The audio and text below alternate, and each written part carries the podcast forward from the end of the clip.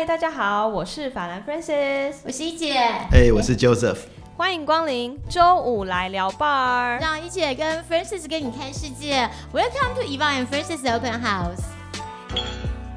本节目是由经济部中小企业处主办，股神新资本协办，社团法人中华民国全国中小企业总会执行的超优质节目。谢谢经济部中小企业处的支持，也谢谢 Series Capital 可喜空间 The Story。大家每周晚上要记得上各大平台收听哦。一姐，啊，哇，好快，又到我们的周五的 Friday night 了。对呀，那今天来我们这个 bar 的，你的那个 VIP，你的好朋友是谁呀？Joseph。谢文渊，我跟他叫你董事长吗？不用不用不用不用，Joseph Joseph。刚好很巧，我们在弄这个节目的时候，刚好 Joseph 居然自投罗网，刚好敲我，他是以放，哎，你们这个科技空间好像有办公室，我就想说，哎，他的经历对我来讲非常的特别。对，请 Joseph 跟大家打个招呼。OK OK，大家好，对我是 Joseph，对啊，我觉得很高兴可以来这边跟大家一起聊聊天。嗯，那喝酒是其次了。下次要安排多一点。对对对对对，我想我想简单的就把我自己的。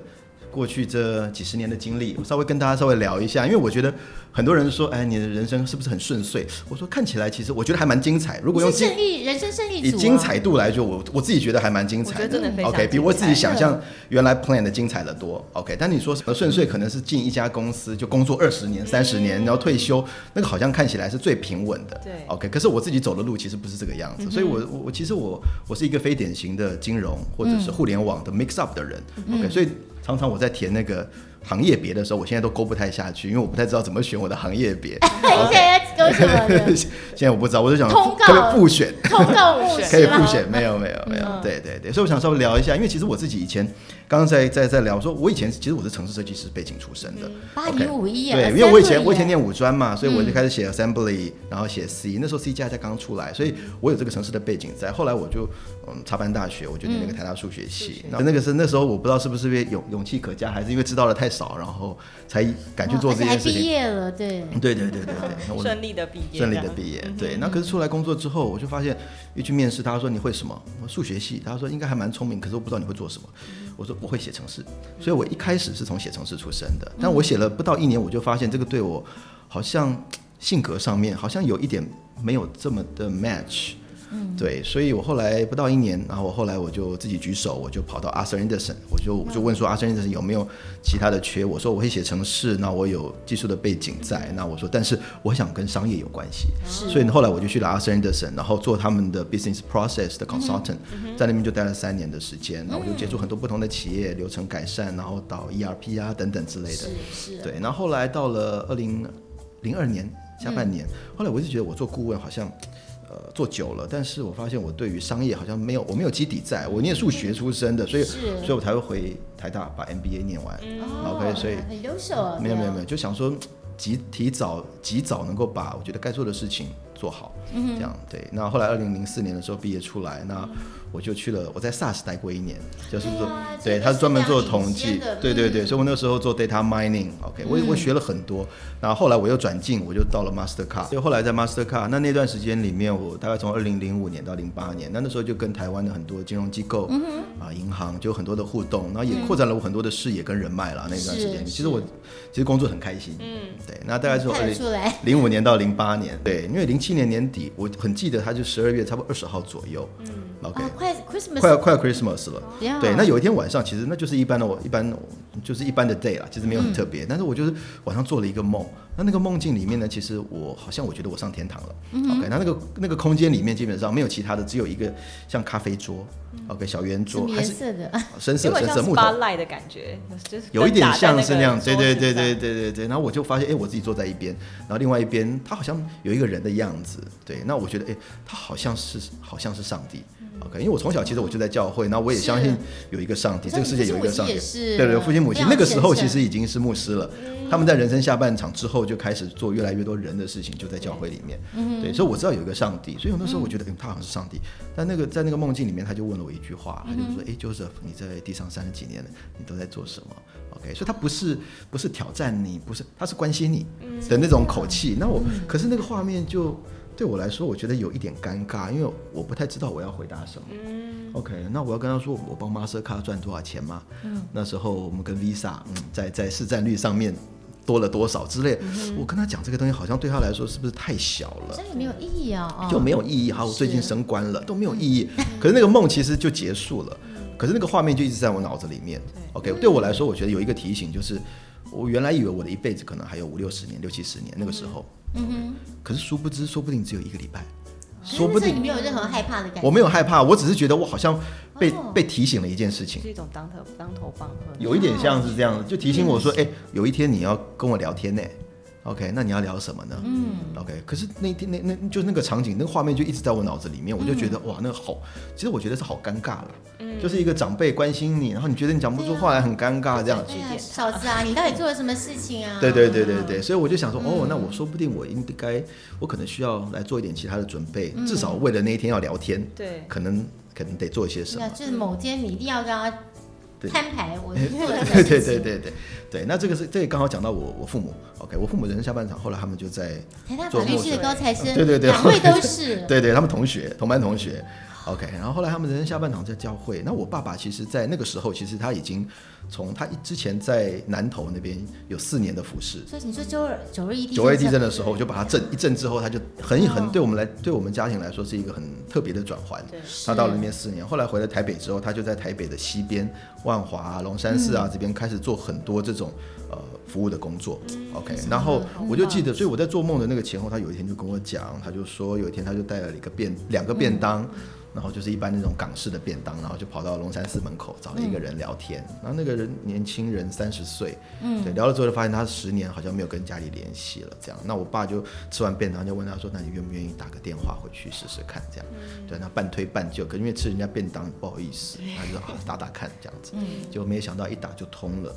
OK，那谁接的呢？他妈妈接的电，话，他妈应哇，应该是我想都起鸡皮疙瘩了，应该马上痛哭吧？对，所以那天我爸跟我讲这件事，他他只是轻描淡写的讲过去，他那一天做的其中一件事情这样子。那可是我就在想，嗯，如果是我拿了一个便当跑去找人家吃个饭聊个天，那如果在那个咖啡厅的场景里面，上帝问我说你最近在干嘛？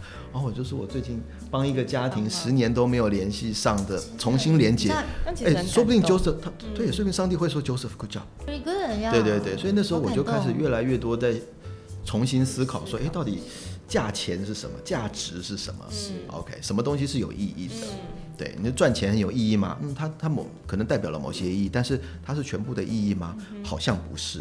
对对，所以我后来就因为这个梦，然后我后来那是二零零七年年底嘛，对，那我就一直在寻求说，哎金融风，暴的前年，对，金融风暴前，那我觉得那是很特别的一个，也是一个 blessing 啊。OK，就是对对，我自己我怎么 plan 得到说二零零八年会有一个金融风暴？You you never know, you never know. OK，后来二零零八年的时候，那时候如果大家记得，在二零零八年的前几年，有一个诺贝尔和平奖的得主叫尤努斯，他那时候在孟加拉，在第三世界叫尤什么？啊，叫印度那叫什么名字？尤努斯，尤努斯，斯对对对，然后他他因为做这件事情，后来拿了一个诺贝尔和平奖。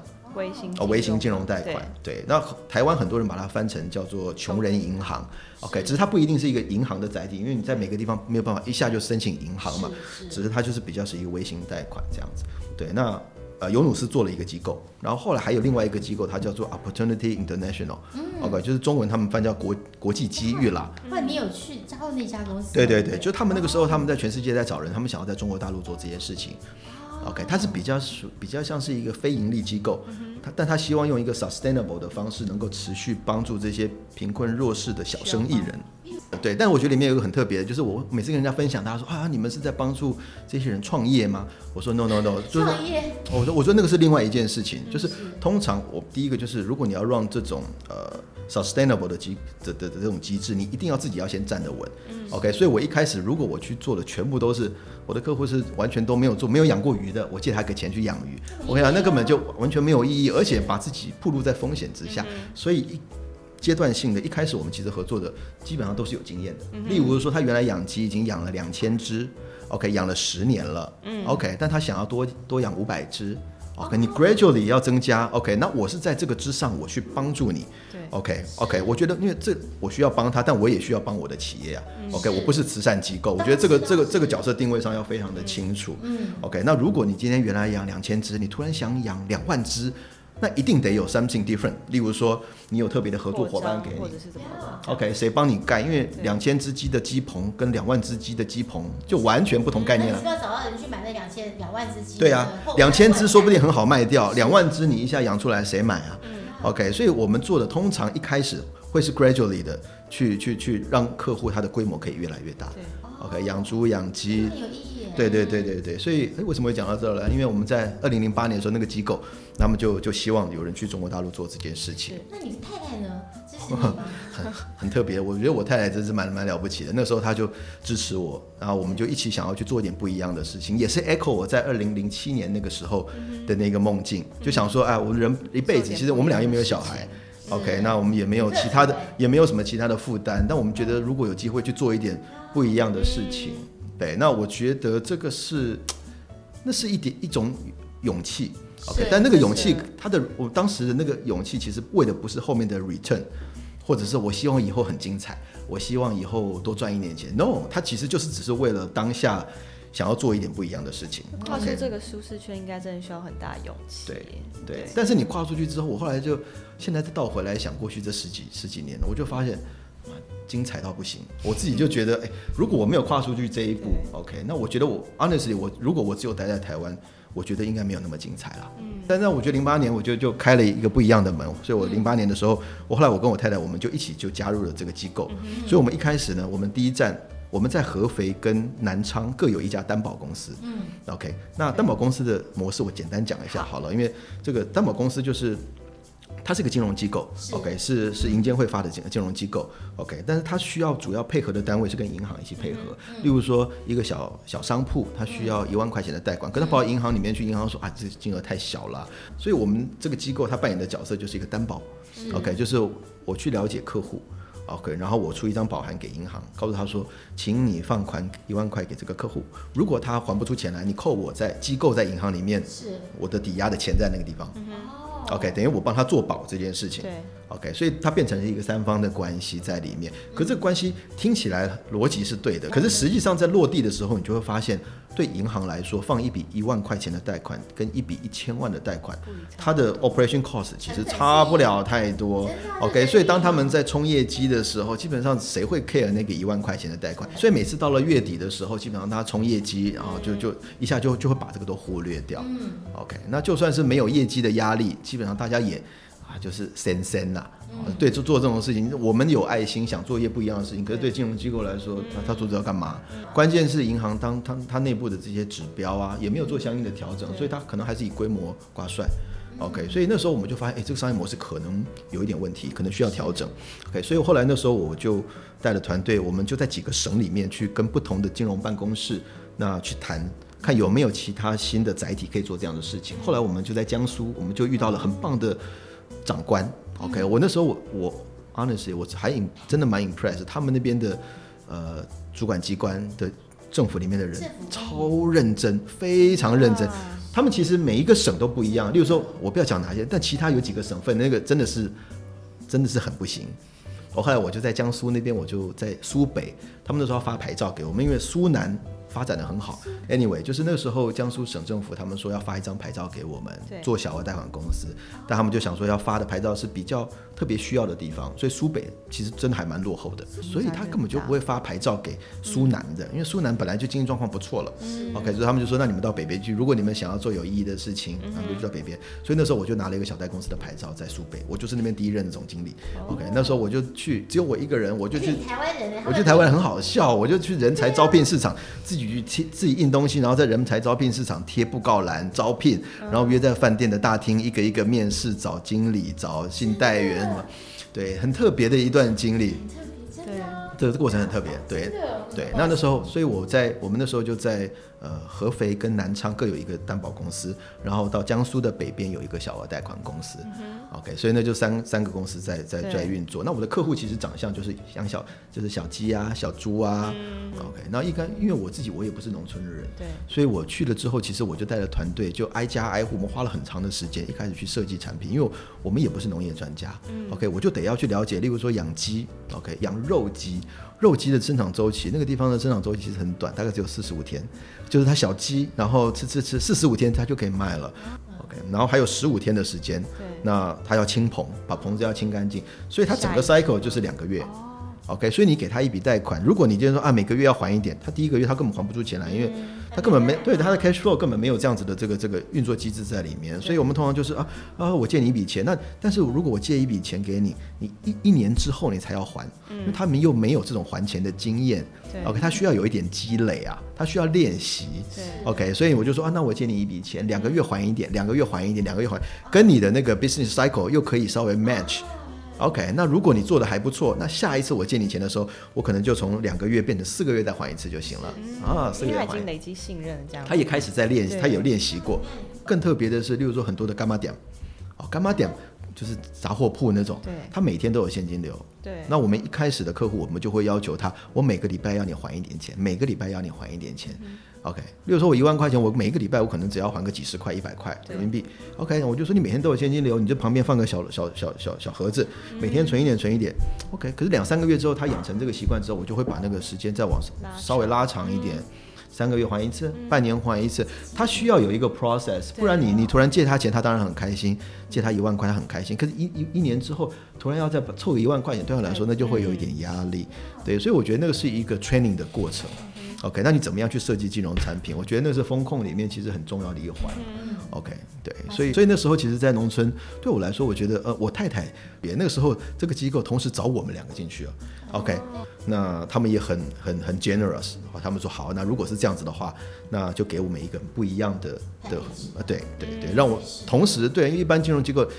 不要是不要说金融机构了，一般的公司里面通常不会有两个位置，是还是还是夫妻，对。可是我觉得很特别，我这边也要说，就是他们那个时候找我们过去，其实我们做了很，他们做了很深入的 interview 跟滴滴滴我们，OK，他们从澳洲飞过来，呃，老人家七十几岁老人家飞到台湾来待三天，他看我们的生活习惯，看我们平常接触的人，他要看我们吃什么，然后跟我们的跟我们的父母聊，因为他们觉得要去中国大陆做这件事情，他不是一个一般的工作。对，中国大陆那个是我很开始练习接地气的过程。OK，就是因为我那时候我太太住在合肥，跟我太太住在合肥，我们自己被家在合肥了。嗯，那我住我那时候因为我是宿迁那边的总经理，所以我大部分这两个地方七百公里。嗯，OK，七百公里，台湾到南北两个台湾哎，将近 OK。那这两个地方的交通一般怎么弄？我例如说，我就必须要从宿迁坐巴士坐四个小时回到南京，那再从南京坐动车，然后再坐两个小时回合肥，什么是动车？就是快快一点的火车。哦那时候还还没有高铁自，强号，自强号，对对对对，当时的自强好 OK。所以那时候，可是我就这样子来来回回，每个礼拜。礼拜五晚上我就从宿迁啊回到合肥，然后礼拜天晚上或礼拜一呢，不再回去，连续将近两年，每个礼拜。OK，可是我我后来回想，我觉得这个对我来说是一个拔掉我原来条条框框的一个过程。OK，原来我在台北长大的小孩，我就觉得高雄，我觉得有点距离了。我一年去个几次，OK。可是当我在那个环境里面一天到晚走来走去的，好多次我是开车啊，开车要开九个小时。哇，那你就开开中间九个小时，你不能一直开车啊，你中间一定要睡觉。那睡觉我就会，后来发现大家都去哪里睡觉，我发现哎，加油站可以睡觉，加油站很多大卡车司机都在那边睡觉。这就是在车上嘛，停在那边。没有没有，他们就睡在大卡车的车底下，因为外面很热。那我就跑去跟他们挤一下，因为我只是要睡一个小时，稍微休息一下，我就继续出发。OK，因为我不可能在车上，也不能一直开着冷气或者是什么之类的。对我就看他们怎么样，我就想要去了解到底他们怎么生活的。OK，虽然那个生活习惯跟我过去生活习惯完全不一样，OK，但我觉得那是一个心态的改变啦，就是你要放下你原来在台湾很习惯的这些那你吃 local 的食物？完全吃 local 食物。我一开始去的时候，一开始去，我觉得这个是我对自己的认识啊。就一开始我觉得这个，我我前半年每天都拉肚子，就水土不服，吃外面食物都是什么样子？就正常食物啊，嗯就外面也是。可是那个半年我就每天都拉肚子，嗯可是过了半年之后，我就发现我的体质改变了。哦 OK，我就吃路边的烧烤，然后有沙子飞上去，掉到地，掉到桌上，我都拿起来吃。我发现，哎、都没事哎、OK，我就发现我比我想象中的坚强，对，所以我后来在农村里面我就待了一段时间了，OK，然后就很不一样的一个金融环境的情况，对，那宿迁你大家可能没听过，就是这个，可是这个地方有这个地方有七百万人口。听起来像是一个小地方，可是那边的路很大条，然后如果是农村的话，就路上就会有就是牛或者是马有有，这个也是很危险的地方，就是我开车的时候，路上都会有牛车，对，然后有时候路灯又不感完，对，路灯又不是很亮的时候，你想说可是那个时候能够活着，我觉得也是个奇迹，你知道吗？有没有什么不小心感冒发烧去看医生的经历？这种？当年我不知道大家记不记得 H1N1，嗯哦，谁不记得啊？我跟你讲，H1N1 有。一天我就从台湾，那时候我没有直飞，我就从台湾、香港回南京，然后从南京我要回宿迁，坐巴士坐了四个小时车，然后我就我就觉得我好像有发烧，OK，那我就觉得状况不太对，我就打电话给我太太，我太太那时候在合肥，然后我说啊，那要不去看医生。我说哦，好吧，去看一下医生好了。我就去了当地的三甲医院，宿迁的三甲医院。一去之后呢，医生就很紧张，他说你从哪里来？我就拿台胞证一拿出来，他说啊，境外来的，OK。然后看起来又有发烧，他就说你出去，你不要进我们医院。我说去哪里？他说你去外面的停车场，停车场中间有一棵树，你就在那边等。哦，我就去了，OK，我就在那边等，等了一会儿之后呢，就有几个人穿着太空装跑来找我。那时候我自己也有点吓一跳，我想说有这么严重吗？我不是只是发烧而已。然后就是两个人穿着太空装来，然后要帮我抽血，然后我就说、哦、OK 好，那时候还在树荫下吗？我还在树，我就必须在树荫下。然后他们就来，然后抽血，然后可是当地没有办法检验出来到底有没有状况，他们必须要把检体要送到南京去。OK，然后抽完血之后，他们就说：“那你不能回去，那你回来的路上你接触过谁？”那我说：“我刚刚回公司开过一个会。”他说：“办公室，他们就联系公安，办公室封封锁。” OK，所以他们就打电话，然后当地的公安就我们的同事就收到通知，那一天就不能回家，全部要在办公室等我的检验报告出来。OK，所以呢，他们就把我，那我就不会不，他没有让我一直站在树下了，他们就 把我，他们就，可是他们把我安排到去跟那个手足口的病人，就是手脚有点烂掉的那些病人住在一起。更恐怖，其实对，有点恐怖。然后，可他们有给我一个小房间，就在那个地方，但他们的人都不敢来找我，因为他们不知道那是什么状况。对，OK，所以他们要给我问问题都是打手机。然后那天晚上，我就记得我还有点发烧，我就说可以，嗯，给我退烧药嘛，这样。他说哦好可以。然后他说，但是他没有办法直接碰我。那个面对面，他们就说啊，对，三十秒之后你就把窗户打开，我们放在窗台上这样。我说哦好，然后就一打开之后，我发现哎，那个药跟我平常以前吃过的都长得不一样。我说这什么药？我就打电话去问他们，他们就说哦那是塞剂。塞剂 严重到可以对，我就说我都那时候都是老大也不小了，你要我塞剂，我自己塞啊。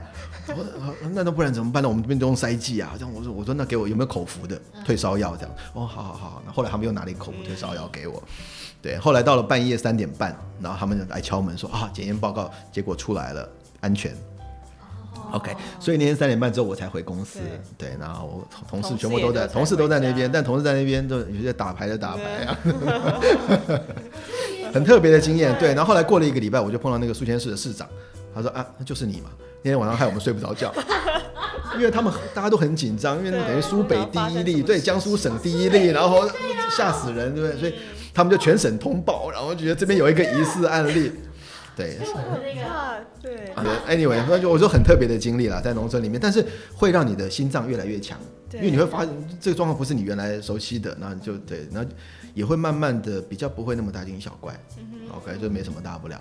对对，所以我在农村待了一段时间，然后后来这个机构他们要从比较非盈利性质要转成盈利性质，所以后来我们在二零一一年的时候，我跟我太太我们就离开了。就回台湾，对对，我们就回来台湾。那回来台湾之后，其实没有多久，我后来我就接到一个电话，然后他们说，哎，淡马锡有有有人有人哎蛮 s 哎，对那时候新加坡最亮，对对，就像新加坡的国资委一样，然后他们就说，哎，有人想跟我聊一聊。他们听说有一个台湾人在中国大陆，对，那他们就说他们想聊一聊这样。那我就说，哦，好啊，聊聊看。他们说听说有个台湾人在农村待了很很久的，也真的是遇到真的很多，对对对，很特别，很。特别，对对对对。所以后来二零零八年，他们就邀我就进淡马锡，但派驻在中国大陆。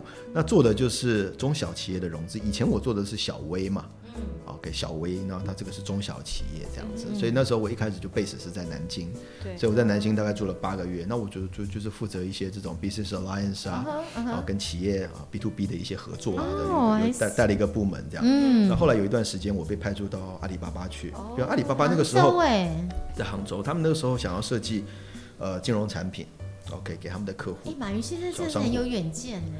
对，那时候他们刚开始在做，然后因为淡马锡在东南亚有一些的经验，是，所以我们把一些 reference case，然后跟阿里的团队一起讨论，那一起落地那这那些人现在还在阿里吗？都还在阿里，都还在阿里，哦都非常的厉害。对，那可是过程里面，其实我就发现他们的做事方式跟我们很不一样了。嗯他们看得很快，学得很快，但最快的是他们开始想要落地。OK，那想完之后，他们就很很敢去尝试。所以这个是很重要，给台湾创业家一个 advice。你觉得就是怎么样？我觉得他们很很敢去尝试，他们可能还没有办法捉摸的这么清楚的东西。我觉得应该是一个敢于试错的那个那个试环错，试错。对，我觉得而且而且在在阿里的那个环境里面，他们好像真的做错了也不会怎么样。看也不会怎么样，你爸爸妈妈不会说跟我修法柜，哦对不对？老老公不会跟老婆不会跟老公说你完蛋，你给我跪算盘，来试错，是一种，我觉得如果你做错，然后会给你机会，然后可是你要去试，你不做你怎么知道你错？对对不对对从错中因为我们常常会想说啊，我错了会不会我的 KPI 就被扣分啦？啊等等。那可是他们好像真的不会怕，他只要把结果弄出来，让大家觉得是可以讲得过去的，是我就可以再试。我觉得这个才是我们，这个才是真的狼性。之前台湾的有一些人诠释错误，什么狼性，以为是骗人，不是不是，这个才叫狼性，就是赶快去做，对吧？做了错了就改，就这样子。所以我后来我就在杭州待了一段时间嘛，对，嗯然后后来淡马锡他们就说，那有没有兴趣到华北？OK，那做一样的事情，所以我就搬到了北京，那负责像山东省啦、河北省啦，然后北京、天津那一块的业务。那做了一年多，他们觉得做的还不错，所以就说那要不要再转调？OK，那转调到哪里去了？就是重庆跟成都。对，那我觉得过程的当中，我也在练习，让我自己的弹性变得越来越大。对 OK，就什么事情你如如如果有时候想的太多，其实就不敢做决定。是 OK，就是你该想，可是想一想之后就试试看，反正不会死人嘛。对啊，我这个我也我觉得，其实我那时候在北京待，我为什么会跑到重庆去？就是我在北京有一天晚上，做梦一样做梦。没有没有没有没有没那么没那么多没那么多。OK，我在礼拜四的晚上我就接到一个电话，然后那时候的 CEO 打电话给我，他就说，哎，就是那你有没有兴趣到其他地方去看一看这样子？我说，哦，好啊，试试可以也可以。他说，重庆有没有去过？我说重庆没去过。不是那个时候我是礼拜四的晚上十点接到电话，我就说，哦，要去重庆这样子。那我说什么时候要动身？他说礼拜六搬家，就是后天的意思。对，所以对我来说，其实就是一个你怎么样能够快速去接球的过程。是 OK，就如果在台湾，我可能会想很多啊，搬家我要怎么办呢？对不起啊，那个两个月后再跟我讲，我们再讨论这个事情吧。对对，不要想那么远的地方。我从台北家搬到桃园，我可能就就想很久。我在台北有贷款，有什么嗯，OK？可是，在那个环境里面，我觉得敢去尝试或者接一些新的东西，我觉得是蛮重要的。那对我来说，其实也是很很棒的一些经历啦。对对，所以我在淡马锡那时候我们就待了三年多。对，那后来淡马锡把公司卖掉了，卖给中国大陆的平安集团。哦。对，所以我们后来二零一四年的时候，我们就就出来了，就离开了。然后就回来台湾。没有没有没有，二零一四年刚好中国大陆互联网金融的风刚好正在吹哦，对，这个也要听一下，这个很特别。那那时候中国大陆就有很多的机构，他们在做，有一些做 P to P，有些做嗯 P to B，、有些做 crowdfunding，、很多不同的平台。对对对，那那时候其实我自己在想，就是我原来都在外资机构嗯，OK，那我觉得外资机构就有时候不是很接地气，嗯，不太了解中国大陆实际上发生的状况对，所以我就是想说啊，Why not？如果有机会的话，要不要进民营企业看一下他们到底在野什么？啊，那一开始我觉得大家都很很正规的在做事情，因为全部都是这些金融机构的人。对，那可是后来实际控制人就是大陆人那一票，其实后来他们越做越野。OK，后来我就发现其实状况有一点。可能以后会会会会控制不住，对，所以我后来二零一四年进去，后来二零一年一六年的时候，我觉得状况看学的差不多了，大概了解大家在做些什么，到底在野什么，也知道那些风险点大概在什么地方，我后来我就撤了，所以二零一六年年底我也就撤就就离开了。那你觉得台湾适合那样的环境吗？其实我觉得台湾完全不适合环境，对，不是说就是台湾就是天时天地人都不合适。OK，我刚刚我在说一方水土养一方人，那边的人其实养出来的人，他们就是会比较赶。啊曾经有一个很特别的故事，有一天，真的时候我住在重庆嗯，，OK，那我在重庆跟成都两边常常跑来跑去，就坐动车很快，高高铁了。那有一天我就坐在呃从重庆要去成都的路火那个那火车上，然后我在讲电话，讲完电话之后，我旁边的一个年轻人他就是：“哥，你台湾人啊？”嗯我说：“哎，你听出来？”他说：“对。”我说：“哦，OK。”我说：“他说哥，我告诉你，呃，我做的生意跟台湾有关系。”我说：“哦。”我说：“哦，你做什么生意啊？”他说：“哥，我卖台湾的牛奶。”我说台湾牛奶，我说我想台湾牛奶什么品牌，我应该想想就想出来啦。我说那你卖什么品牌啊？他讲了一个三个字，哦我从来都没听过。我说嗯，你确定这是台湾品牌吗？他说啊，不是吗？哦，没关系。我说没关系，你不是说是卖台湾牛奶？我说 OK，我说那你你你在哪里卖啊？OK，我说这品牌我也没看过。他说哦，我在重庆卖啊。我说我在重庆也住了三四个月，我在卖场从来没看过。我说你你卖到哪去？他说哦，我找了三四个经销商帮我铺货到二三线的城市里面去。我说我我好像听起来好像也合理。我说啊，你卖你做的怎么样？对他说哦，我去年做大概做一亿人民币。哦，啊，我就说，嗯，听起来好像好像很厉害的样子。一般来讲啊，这种闲聊通常不会无聊跟我乱乱掰故事，但里面可能会灌水灌很多。OK，通常不会没做这件事情乱聊了。嗯 OK，对，他所以我就想，他可能做个，如果他做个一千万，他可能说做一亿。对 OK，但不会说是零，什么都没有，然后跟我乱掰故事，我觉得有点无聊。对，好，他就跟我说，哦，他说做，我说，哎，那做的还可以。那你，我说，那你现在去成都要干嘛？他说，哦，因为那个这两个地方的语言很像。OK，他觉得成都呃重庆那边基本上已经做的差不多了，他接下来就是打四川市场。对 OK，他说，哇，哥你不知道中国这么多的省份，一个一个打，一个个赚不完啊。就说哦，OK，我听了，当时听了一愣一愣的。那我当时我就冒出来很多的想法，我就说，哦，我说你是卖台湾牛奶，那我请问一下，这个你有拿相关的食品安全认证吗？他说哥，这个我知道。我赚到钱之后，我找三个律师来帮我解决这个问题。啊，我就有点愣住了、就他的逻辑跟我是不一样的、哦。对，他说，如果三个路易斯搞不定，我找十个人。OK，他的逻辑跟我是倒过来的。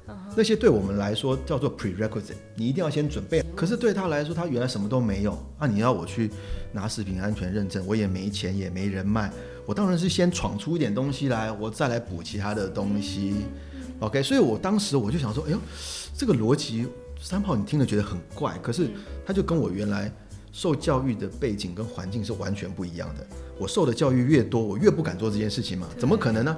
对不对？你任何一个证，没有 license，没有这个，没有你的库存怎么做？你的冷冻，你的这个中间运输，你是不是要什么认证的？哇，这一大堆的，你是不要做？说不定几年之后碰到他，他有可能是关关在监狱里了。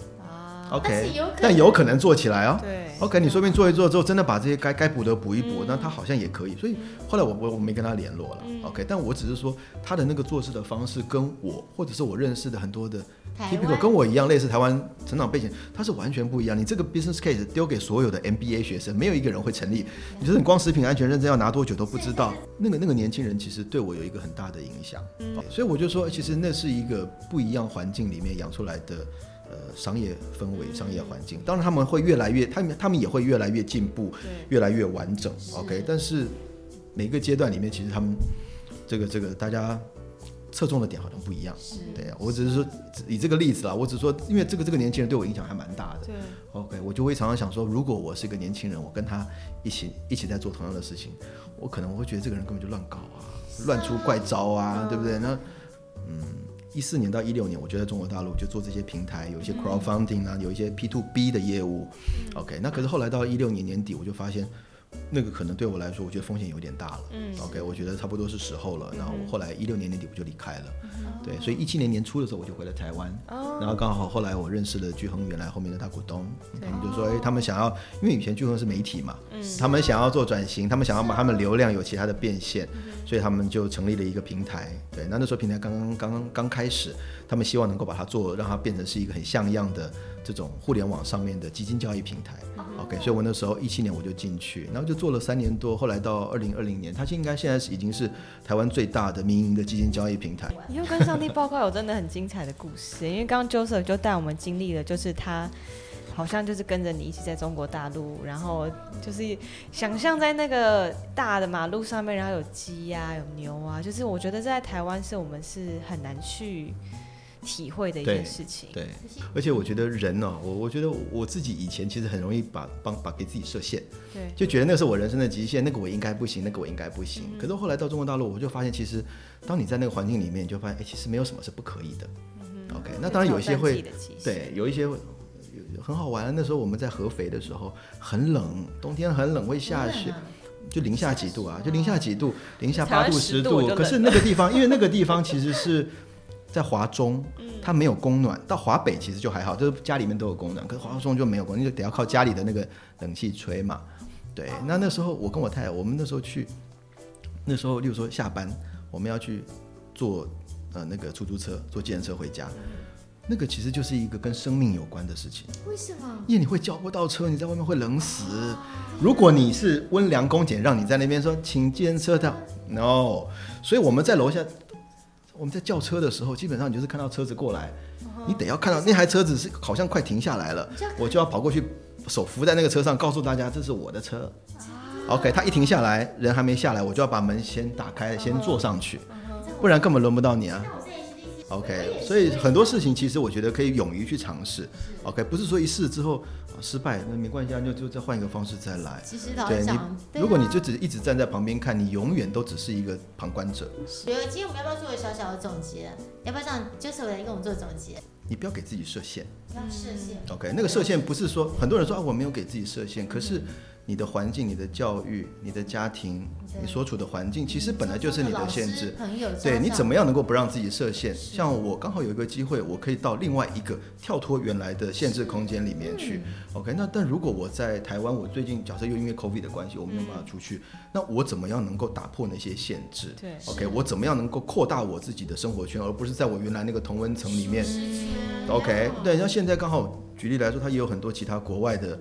不管是从从从戏谷或者其他地方回来的人对，OK，我觉得这个也是把很多的国际化的视野能够重新带回来台湾的一个机会。那你有没有去创造一些机会，去透过他们的眼睛看其他的世界？如果那当然，如果有机会可以离开台湾，到其他的国家去看一看，其实我们我我我一定很鼓励大家走出去看一看。我没有说其他地方一定好，一定不好，但是走出去就是一件好事情。是不是说啊，美国的月亮比较圆啊，中国大陆一定怎么样？No No No，然后其实目的只是要让你知道，哦，原来这个世界不是只有我们眼前看到的这样子。好？那谢谢 Joseph 今天带给我们那么精彩的故事，让我们就是跟着身历其境，然后陪着他在中国，然后回到台湾的这整整的十年的时间嘛，对不对？十几年了，我也是到了中国大陆之后，后来对那边有一点不一样的看法。是 OK，没有没有一定的对错，但是 是好啊，要要，所以我觉得非常好，很谢谢 Joseph 这样子。对啊，谢谢你们邀请，谢谢谢谢，很开心，谢谢谢 Joseph cheers cheers。Cheers！